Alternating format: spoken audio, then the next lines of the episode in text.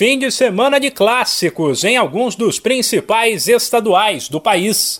Neste sábado, pelo Carioca, Fluminense e Vasco medem forças no Engenhão às 5 da tarde, no horário de Brasília. As duas equipes estão separadas por apenas dois pontos na tabela, e quem vencer pode terminar a rodada na liderança. Mas se der empate, por exemplo, quem pode assumir a ponta é o Flamengo, caso o rubro-negro vença o Resende, domingo, às 4. Logo depois, às 7, o Botafogo visita a Portuguesa.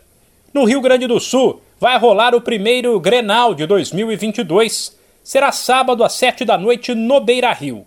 Dono da casa, o Inter jogará pressionado por conta da sequência de resultados ruins. Em oito partidas no estadual, ele soma apenas três vitórias, enquanto o Grêmio, apesar de alguns tropeços, é o líder. No Paulistão, os times grandes voltam a campo neste domingo. O primeiro deles, ainda sem o técnico Vitor Pereira, será o Corinthians, que fará um confronto de Série A em casa contra o Red Bull Bragantino. A partida começa às 11 da manhã. Às 4 da tarde, o Palmeiras, único invicto da competição, visita a Inter de Limeira, enquanto às 6 e meia tem Santos e Novo Horizontino. O único grande paulista que não joga no fim de semana é o São Paulo. O tricolor entra em campo na segunda-feira, às três da tarde, fora de casa, contra o Água Santa.